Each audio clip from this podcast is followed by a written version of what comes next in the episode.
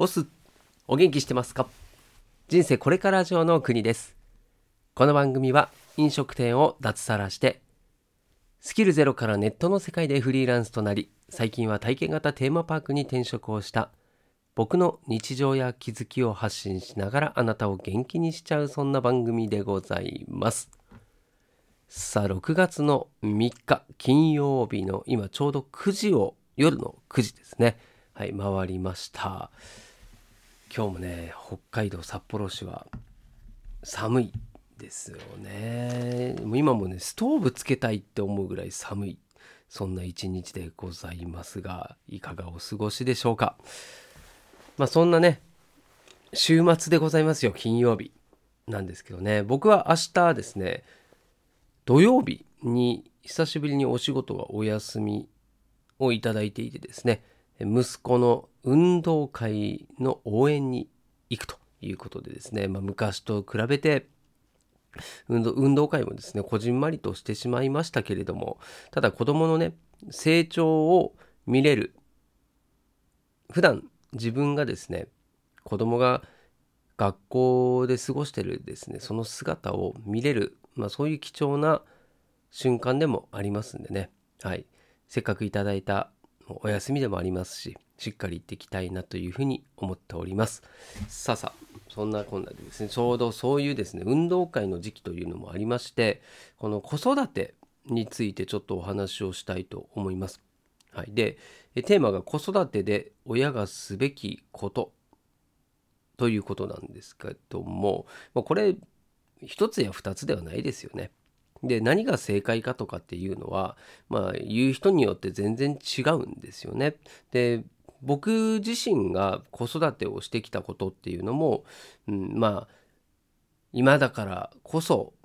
ね反省すべきことも多いしああ今だったらこうしてたなっていうね、まあ、そういうこともありますよ。はい、で今回ですねこのこの子育てについての話っていうのは、まあ、僕の話というよりはですね、まあ、たまたまなんですけども今日ですね実家によりましてそこでですね、実家ではいつもテレビがえー、ずっと流れてるんですけれどもそこにたまたまですねあれ何クイズ番組ですかねそこに、えー、アグネスちゃんさんがですね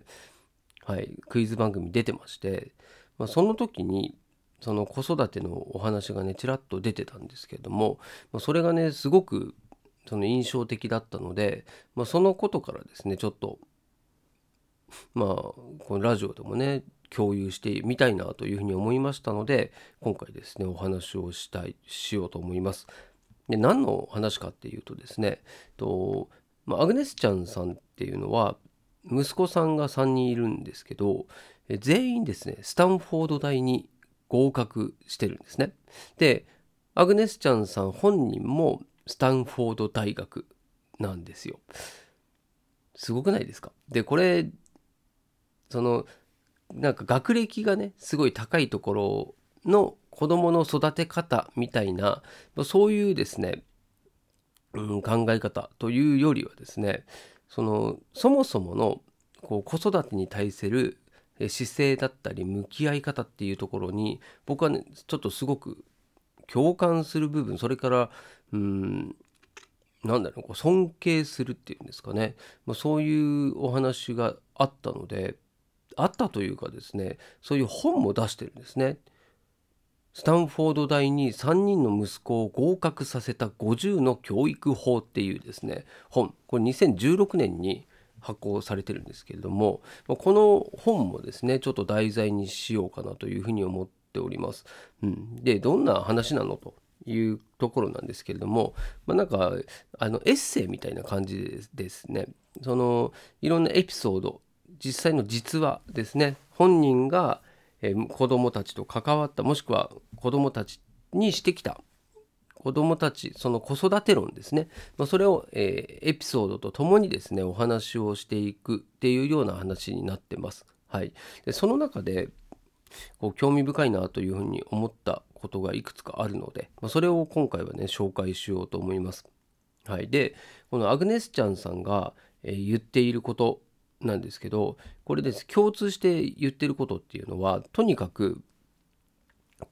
子供が小さい時ですね小さい時にどう育てるかというのが、えー、まあねスタンフォード大学に行けるような人間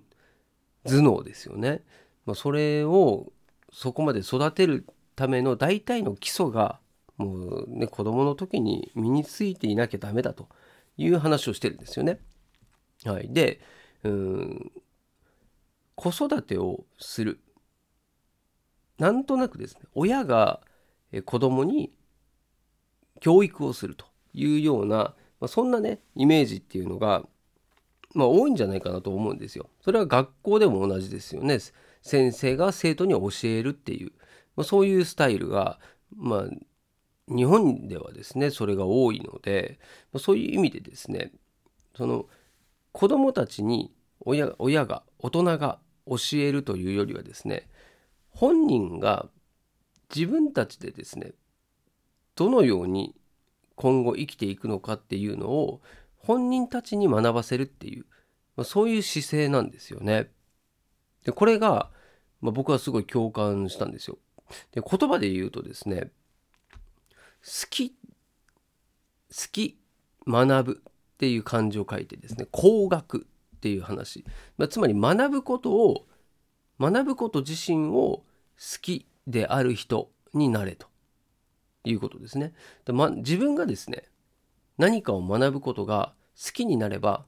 別に教えなくたって勝手に自分で調べたり質問したりして育つでしょってことなんですよ。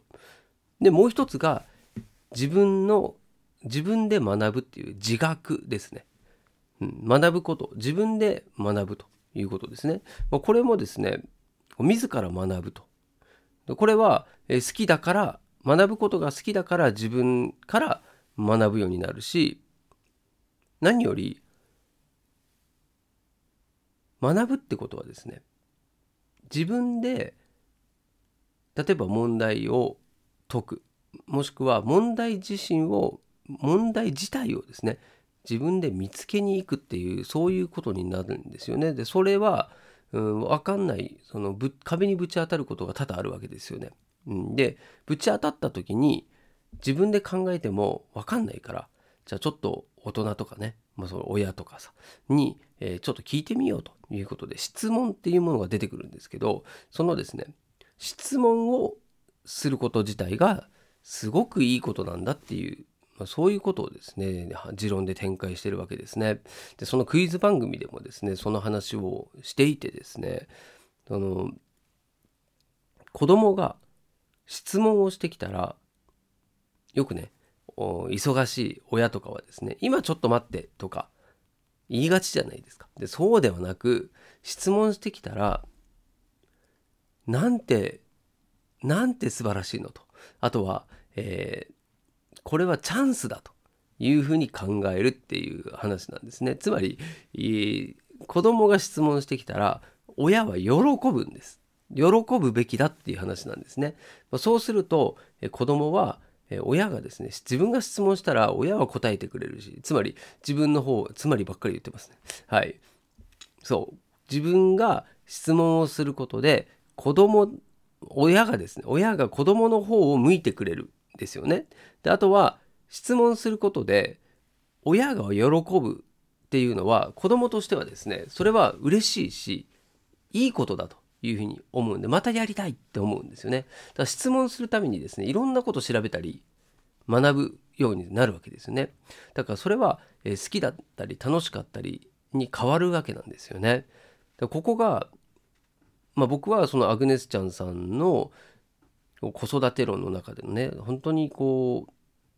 う、まあ、キーポイントなんじゃないかなっていうふうに感じてその話も聞いてたんですけれどもでこの本にね書かれていることでこう文字を好きな子供にさせることっていう話も出てるんですよね。でこの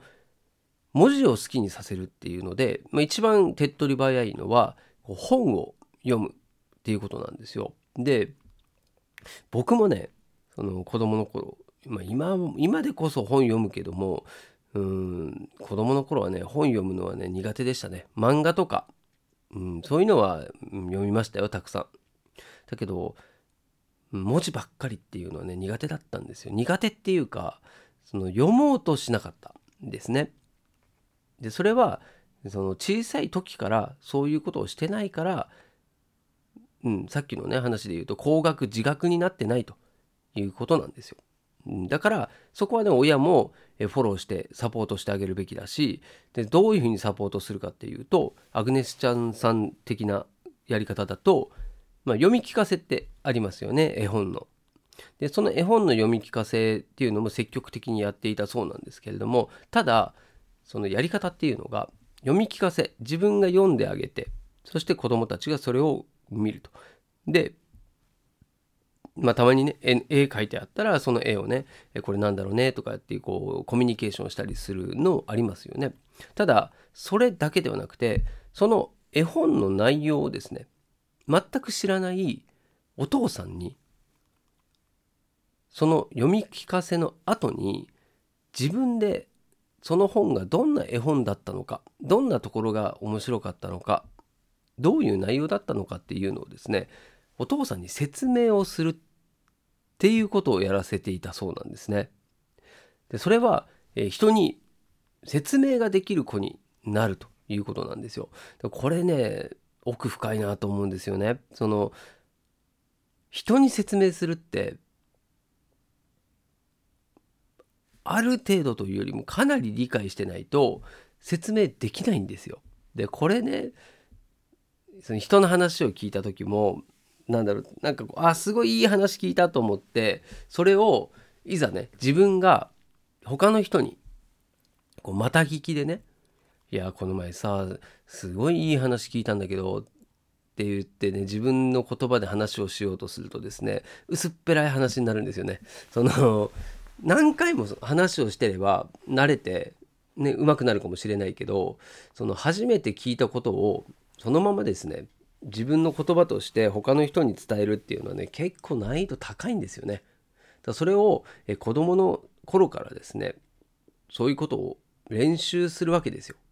そうなると、え頭の中をですねこう整理整頓まとめる力にもなるしあとはそれを伝えるっていうことは話をするってことになるのでその話の仕方自体もうまくなりますよね。うん、だからこれはそうですねこうビジネスにもそのまま、うん、転用できるなっていうふうに思いました。うん、で自分自身はどうなのかっていうとねそんなとこまで考えてなかったなっていうのはねちょっと反省だなと思いますね。だとそのなんだろうこう子供がですね自学もしくは好きになる、えー、高額、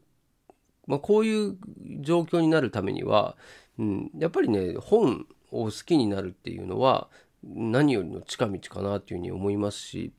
うん、であとはねそのさっき言った質問をするっていうことっていうのはただね質問をすればいいということではなくてですね状況を把握させたりあとは自分でどんな伝え方をするのかとかあとはその自分で決断するのでこの場合はこうとかっていうですねこう判断をする力その選択をする力ですね子供が自分の頭で考えれるようになるっていうことがそもそもの目的なんですよね。で自分の頭で考えられるようになった子っていうのはあとはもう自分でね興味のあることはどんどん調べるし分かんないことは質問するしとまあ、その自覚が増えていくわけですよね。そうなってくると、まあ、必然的にもう親がいなくても自分でどうにかなるよねっていうですね、まあ、そういう自立を早い段階でできてしまうということなんですよ。うん、で本当ねこの話っていうのは、まあ、僕もねその子育てをした身ですから、うんまあ、これ知ってたらねまたちょっとうん、自分の子育ての仕方っていうのは変わってたんだろうなと思うし、ね、ただ単にね読み聞かせをするっていうのもねもうこれ疲れ果ててる時にですね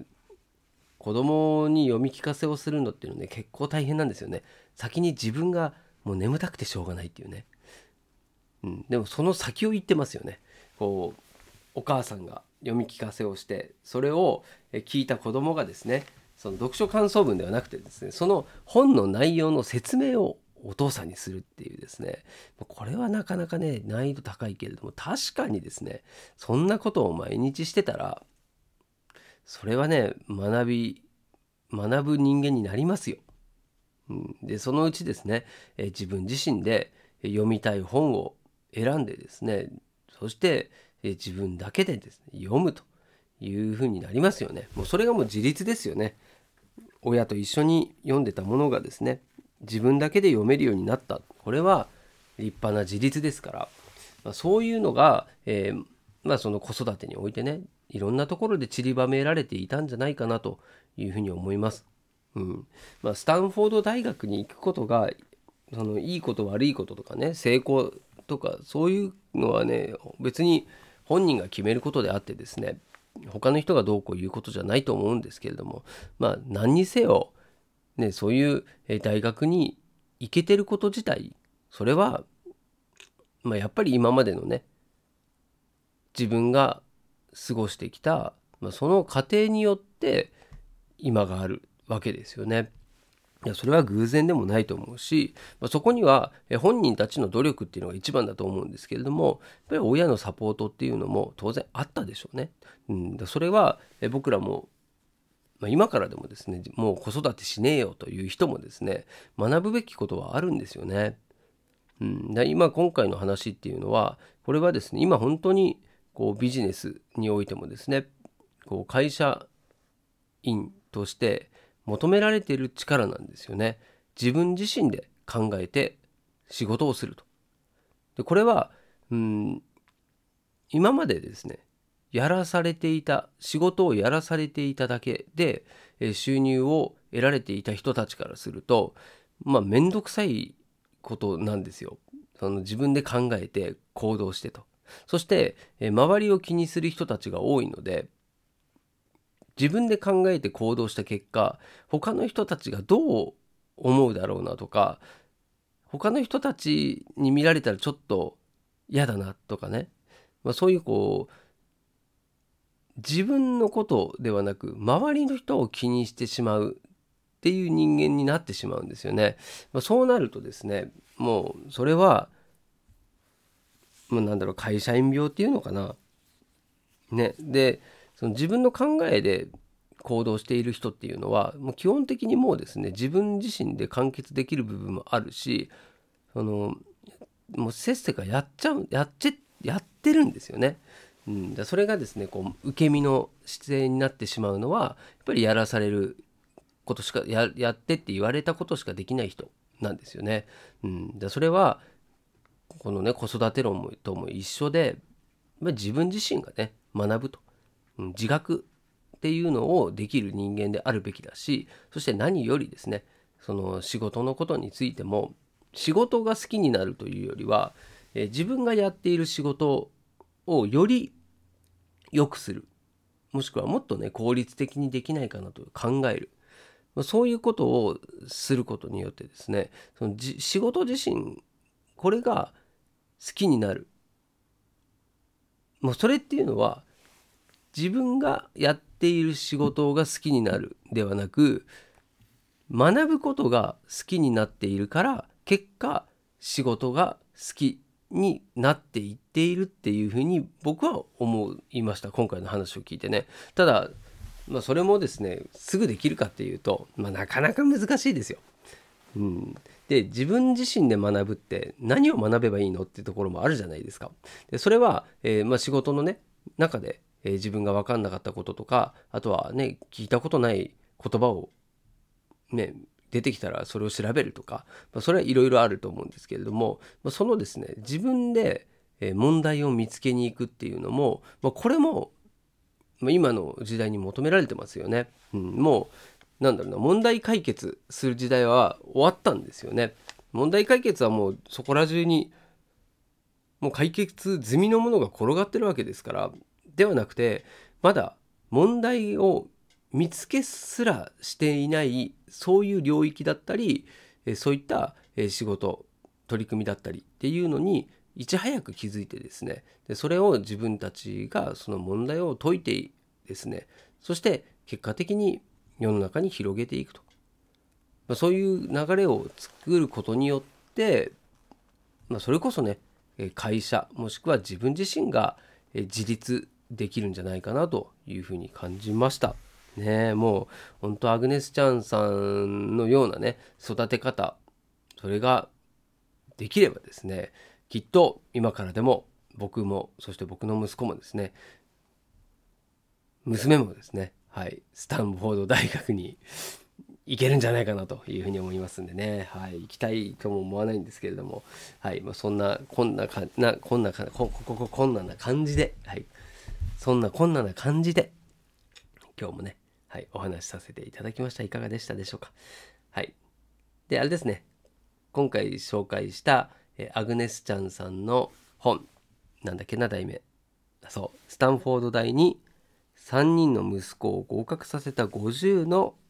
教育法ですね。これをリンク貼っておきますんでね。興味ある方は是非見てみてください。評価もなかなかね高いので、うん、分かりやすいというふうに書いてありましたなので、えー、本を読むのがね苦手だよとかあまり読んでないよっていう人もですねこういった子育て教育法についてね知りたいなっていう人には、えー、最適な本じゃないかなというふうに思っております。はい、ということで今日も最後までお付き合いいただきましてありがとうございます。明日もまたお会いしましょう。お届けは国でした。したっけね